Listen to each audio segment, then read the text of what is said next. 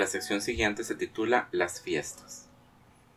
El postulado de Jacob Burckhardt, citado anteriormente, según el cual, abre cita, las fiestas italianas, en la más elevada de sus formas, suponen un auténtico tránsito de la vida al arte, cierra cita, determinó en Abbey Barbour el supuesto de que las representaciones teatrales y otros acontecimientos festivos permitían también elevar a la esfera artística los elementos de la tradición clásica antigua. Había encontrado en cierta ocasión unos dibujos de Buontalenti dedicados a las representaciones teatrales que suscitaron en él curiosidad. Decidió usar aquellos dibujos para tratar de reconstruir un famoso espectáculo puesto en escena en 1589 con ocasión del matrimonio de el gran duque Ferdinando de Medici con Cristina de Lorena. Se conservan diversas memorias, como la de uno de los organizadores, Bastiano de Rossi, o la de su principal organizador, el conde Giovanni de Bardi, uno de los precursores de la ópera. Aquí se enfrentó al hecho sin precedentes de reconstruir algo utilizando fuentes gráficas con el contraste entre el primero y el tercer intermezzi, los cuales respondían a dos modos diferentes de utilizar componentes antiguos, llegó a la conclusión de que la antigüedad podía envilecer el arte o bien enaltecerlo. Podía ofrecer el pretexto para una vacía retórica de exhibición, pero también podía ser el instrumento de transmisión de una expresión de las pasiones bella y viva. El primer intermezzo, que llevaba por tema la armonía de las esferas, consistía en una aparatosa de significación con personajes mitológicos y música madrigalesca, es decir, lo que podríamos entender como la música popular del momento, con gran lujo de detalles en vestuario y decoración sobre la que Barbour arguye, abrecita. Es indudable que el intermedio primero ofrecía una imagen espléndida y sorprendente.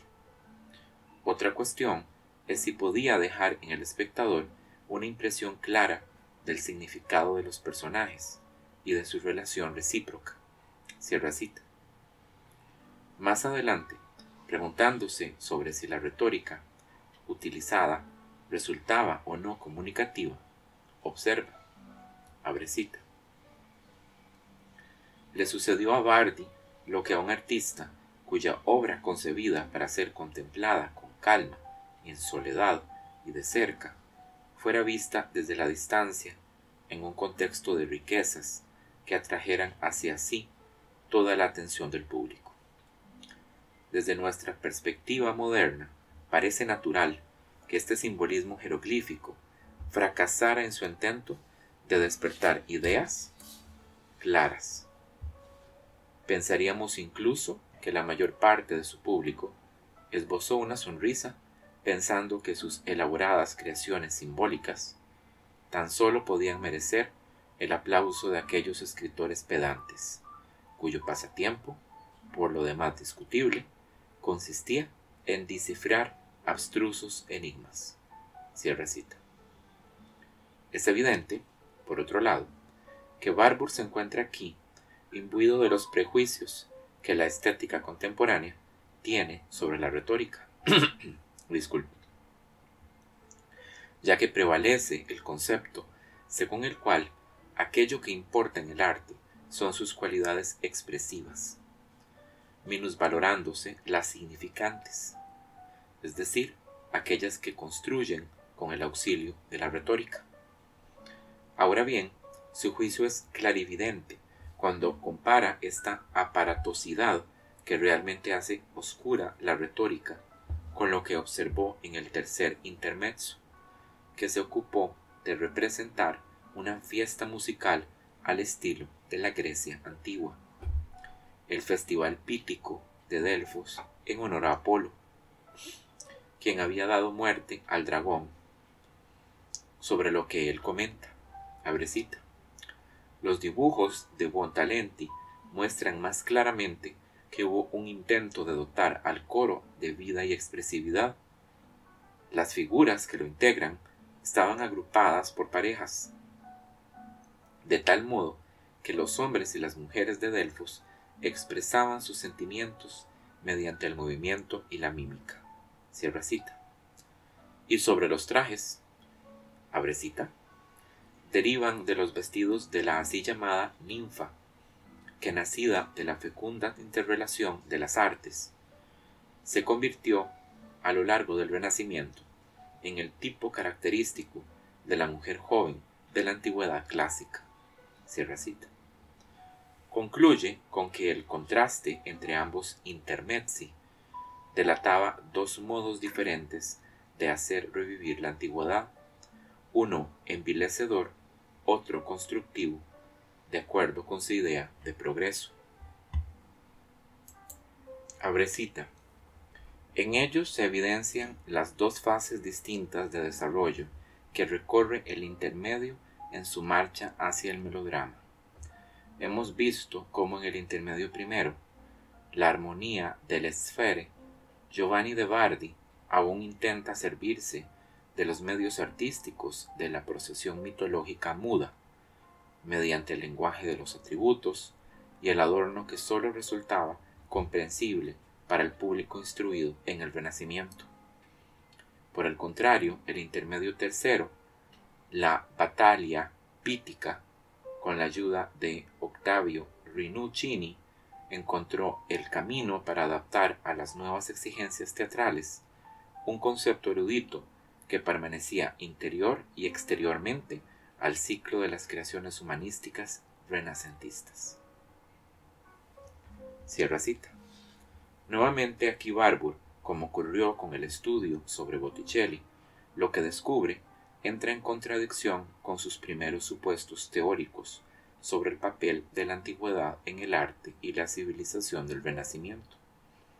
Había entrado realmente en lo que será su principal argumento de investigación. Asimismo, el núcleo de su biblioteca, la tradición clásica. Por otro lado, estaba sembrado el concepto de polaridad, el cual daba solución a muchos problemas planteados en la consideración del valor mismo de la tradición clásica en orden al progreso y la civilización, como empezaremos a ver al final del presente capítulo, y sobre todo cuando abordemos los temas de los estudios astrológicos y la teoría de la memoria social. La siguiente sección se titula Dialéctica entre Edad Media y Renacimiento, Norte y Sur. En los años 1900 y 1901, Barbour se ocupó de la retratística florentina del 480, entusiasmándose por el descubrimiento de los retratos de los hijos de Lorenzo de Medici en las pinturas de Ghirlandaio en Santa Trinidad, que será objeto de un ensayo publicado. Por otro lado, inmerso en el mare magnum documental de la Florencia del 480, le llamó la atención el hecho de que la pintura flamenca y los tapices franceses contemporáneos, ámbitos en los que prevalecían las formas góticas y tan radicalmente diferentes de lo que se producía en Italia, tuvieran una amplísima recepción en los ambientes burgueses florentinos. se extrañó de la cantidad de obras nórdicas que aparecían en el inventario de la villa Medicea en Caregui y se maravilló así por el éxito de las pinturas religiosas flamencas en el ámbito florentino. Los Arnolfini fueron pintados por Van Eyck, Tommaso Portinari comisionó a Hugo van der Goes y Roger van der Weyden trabajó también para los Medici. Descubrió incluso el retrato de Angelo Tani y su esposa entre las figuras desnudas del juicio final de Hans Memling. Resultado de ello será otro ensayo. Su problema fundamental era entender las razones de esa predilección por el realismo nórdico en relación con la nueva mentalidad humanística que se iba definiendo como clave del Renacimiento. Llegó a la constatación de los intercambios comerciales entre norte y sur y de la dependencia de los mecenas, de los humanistas, respecto de la prosperidad de sus clientes. Comerciantes de brujas, Carlos el Temerario de Borgoña, etc. Comprendió que los burgueses florentinos aspiraban también a adoptar costumbres como las de los nobles de Borgoña, en la exhibición de riquezas, los ritos caballerescos y las convenciones del amor cortés. Cuanto más ahonda en el conocimiento del Renacimiento, mejor advertía su complejidad, sus fragmentos incompatibles. Por una parte, renacía el estilo antiguo, se retomaba el patos y a los gestos del paganismo, el movimiento de la ninfa y todo lo que ella implicaba. Por otro lado, se ponía de moda los gustos aristocráticos de la nobleza francesa, los tapices con su desarreglada trivialidad, el arte religioso flamenco con los retratos del donante y los rituales caballerescos. Esta ecuación ponía a prueba la ingeniosidad de la psicología histórica de Barbour. Se da cuenta entonces de algo que tendrá una importancia fundamental para el resto de su vida intelectual. El problema tenía que ser resuelto mediante una visión global, para lo cual se necesitaba cierto distanciamiento. Son también los años en los que Barbour concibe y crea in nuce lo que será su famosa biblioteca. En Hamburgo, donde tenía su residencia familiar, que alternaba con sus prolongadas estancias en Florencia, su principal actividad fue la de organizar su propia biblioteca, obra a la que se dedicó durante más de 20 años, leyendo incansablemente y adquiriendo libros. La problemática intelectual en que se ve inmerso en expresión de Gombrich es comparable a la de un laberinto de difícil salida. Lo que Barbour se empeña en demostrar no es otra cosa que la manera en que el hombre cede al impulso, entendido aquí como la pulsión expresiva, fuerza creadora del arte, siendo ello la clave que le permitiría entender el cambio estilístico. Para él, gestualidad y estilo eran cosas que no podían ser disasociadas, y el cambio estilístico debía ser resuelto en el campo psicológico. Pero no conseguía demostrar esto con nitidez en sus publicaciones, y además tenía que luchar y enfrentarse con concepciones sobre el Renacimiento absolutamente implantadas en especial la de los Capitani Spaventosi, discípulos de Gobineau, para quienes el individualismo renacentista era intocable. Abrecita. El 480 debe seguir siendo para ellos las islas afortunadas para las vacaciones de Pascua. Cierra cita. Dirá Barbour con sorna. Otra era la postura esteticista de los artistas, quienes en virtud de sus, entre comillas, derechos inviolables como personalidades artísticas, han oído sordos al intelectual, entre comillas, que busca relaciones e influjos mutuos. La tradicional contraposición entre Edad Media y Renacimiento le sirvió de plataforma para intentar buscar la salida del laberinto el contraste entre ambos conceptos le permitía observar cambios de valores y situaciones. Lamprecht había mantenido que la Edad Media no había sido capaz de inspirar los inicios del Renacimiento, pues careció de capacidad para captar la antigüedad con distancia histórica. Los mitos y personajes antiguos que eran presentados con indumentaria contemporánea, a la francesa, en el norte europeo, en realidad eran meros pretextos para escribir, exhibir valores de moda. La moda aristocrática francesa era para Barbour la antítesis de la belleza renacentista, una degradación del arte. La Edad Media no consiguió evocar el pasado en términos de pasado, y el estilo, a la francesa, encarnaba para Barbour el impedimento más acusado para hacer emerger la verdadera belleza. En un grabado de Baccio Baldini, perteneciente a la colección denominada Platos Otto, que en realidad eran pequeños tondos que se pegaban sobre las tapaderas de las escatoline o cajitas que los amantes del 480 ofrecían a sus parejas, observó el conflicto entre realismo gótico e idealismo renacentista. En tales grabados solían figurar, entre otros elementos, empresas amorosas.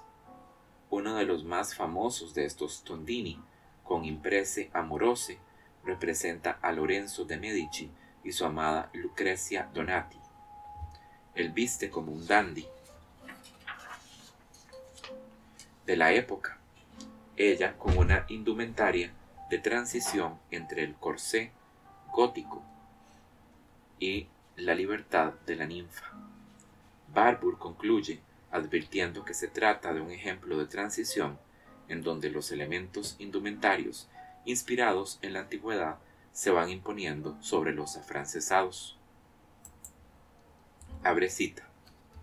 En el grabado, Lorenzo está representado con todo el esplendor de una librea a la moda, sobre el jubón finamente plisado y ribeteado en piel. Por su parte, la vestimenta de Lucrecia, a esa característica fase de transición entre el lujo exagerado de la moda a la francese y el idealista y ligero de la moda alántica.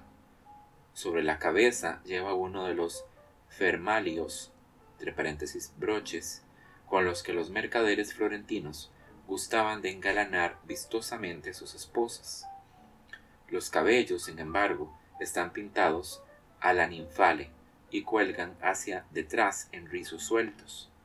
Dos alas propias de la medusa etrusca surgen de sus sienes, indicando con este símbolo, tomado de la antigüedad, la naturaleza ideal del personaje.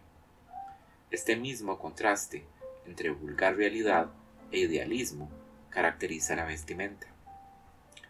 Vestida mitológicamente, Lucrecia se enfrenta a un Lorenzo ataviado con ropas modernas, contraponiéndose en este todo dos estilos contrarios. En conclusión, en las insignificantes decoraciones de cubreplatos nos encontraríamos con un producto, un notable síntoma de aquella crítica edad de transición experimentada por la pintura profana florentina en su voluntad de evolucionar hacia un arte idealista antiguo, a partir de la pintura propia del mobiliario nupcial a la francese. Cierra cita. El momento de esta liberación total del movimiento, gracias a una indumentaria fluida y vaporosa, era crucial en la historia no solo del Renacimiento, sino también de la civilización. Se abre paso la expresión natural de las pasiones humanas. El naturalismo gótico, por lo tanto, era un obstáculo para el idealismo renacentista. Al mismo tiempo, el gótico podía también funcionar como catalizador, considerando que el proceso histórico de implantación del Renacimiento era algo concebido como energías en conflicto, podría explicarse el renacimiento del arte clásico, en parte al menos, como una reacción contra un estilo extranjero, reacción esta que habría de cristalizar victoriosamente en la generación de Miguel Ángel. Esencialmente, era un conflicto entre las mentalidades medieval y renacentista, lo que explicaba el cambio estilístico aduce Barbour que la energía dinámica del Renacimiento debía su impulso a la resistencia que tuvo que superar. Era evidente que el Renacimiento se imponía a fuerza de desplazar las inercias conservadoras del el arte medieval. El medievalismo, en este sentido, actuó como catalizador y el arte renacentista, por tanto, era el resultado de una oposición a las tendencias culturales de la Edad Media.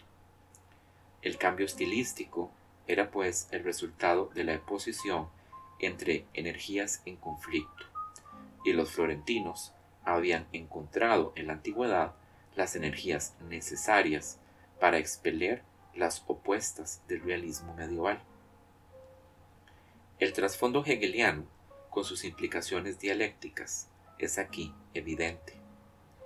El progreso dialéctico hacia el renacimiento se expresa también en la oposición norte-sur, apreciándose el retrato votivo del donante, el cual se define con los valores opuestos al movimiento libertador.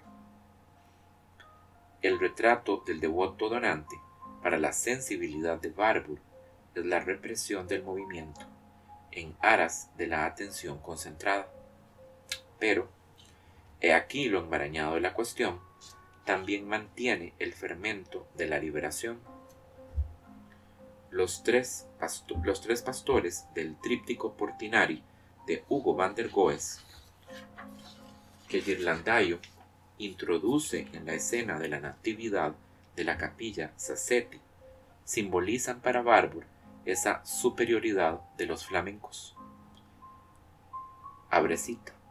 No solo porque el realismo nórdico sea más convincente en la representación de la individualidad, sino porque estos hombres, literalmente consumidos en la contemplación, simbolizan inconscientemente la cándida inocencia de la contemplación con la que los flamencos aventajaban a los italianos de formación clásica y mentalidad retórica. Cierra cita.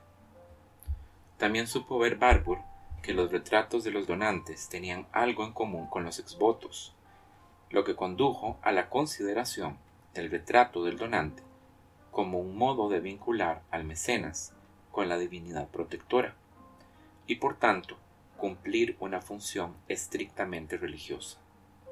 Para ello llegó a documentar el papel que desempeñaron los exvotos en la vida cotidiana de la Florencia del 480.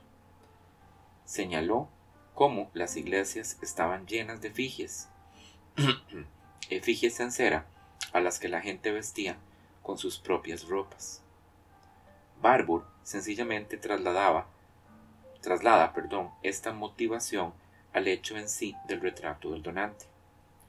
Dicha afinidad explicaría, por ejemplo, la presencia de Francesco Sassetti su familia junto con el mismo Lorenzo de Medici, insertos dentro del episodio de la confirmación de la regla de San Francisco en Santa Trinidad, como si estos personajes fueran testigos reales del acontecimiento. Toda esta consideración le lleva incluso a cuestionar el concepto mismo del Renacimiento como un periodo paganizante, tópico que provenía del mismo Burckhardt. La presencia de los personajes retratados dentro de las escenas religiosas obedece a razones estrictamente religiosas. O como también observa M. Podro, abrecita, la presencia de estos personajes puede parecer una presuntuosa intrusión que relega el hecho religioso depictado a una mera escena secundaria, pero su significación cambia si consideramos a estos personajes como una versión más urbana de la figura del exvoto. Cierra cita. Desde este punto de vista, el retrato votivo asume la función de vínculo entre la religiosidad medieval y el individualismo del Renacimiento. Por un lado, es un retrato religioso, con disposición modesta de los personajes, pero al propio tiempo revela un interés por la personalidad y a su derecho de existir, a su individualidad, germen de la mentalidad secularizada. Barbour no abandonó nunca la interpretación según la cual, en el Renacimiento, se estaba ante una nueva, una nueva era individualista que se configuraba como oposición a la Edad Media. Pero conviene también matizar que en el fondo, como también ha indicado Combridge, no le satisfacía del todo esta explicación de energías en conflicto o luchas de contrarios. Al propio tiempo, veía que se producía una convivencia feliz de tendencias. Los papas de la época poseían la capacidad de armonizar tendencias, la tradicional y la paganizante. De hecho, favorecieron el arte en ambas direcciones. Herbert Spencer, evolucionista, había acuñado un término para la unidad de puestos, compatibilidad, término del que se hace eco Barbour en alguna ocasión, con lo que demuestra la afiliación del concepto. En el terreno de lo concreto, Barbour se afanará en demostrar la idea de la conciliación o armonía de los contrarios en el mecenazgo de la Florencia del 480. Ante los citados retratos en el ciclo de frescos para Francesco Sassetti en Santa Trinidad se expresa así, abrecita. Cuando distintas y hasta contrarias visiones de mundo se acomodan en las almas de los miembros de una misma sociedad,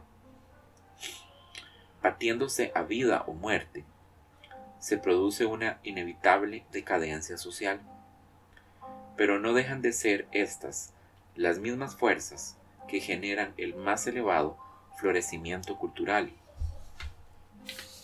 Cuando, equilibradas en el interior de un mismo individuo, en lugar de aniquilarse una a la otra, se fecundan mutuamente, ampliando con ello las fronteras de su personalidad. El florecimiento cultural del primer renacimiento florentino se levantó sobre esta base. Cierra cita.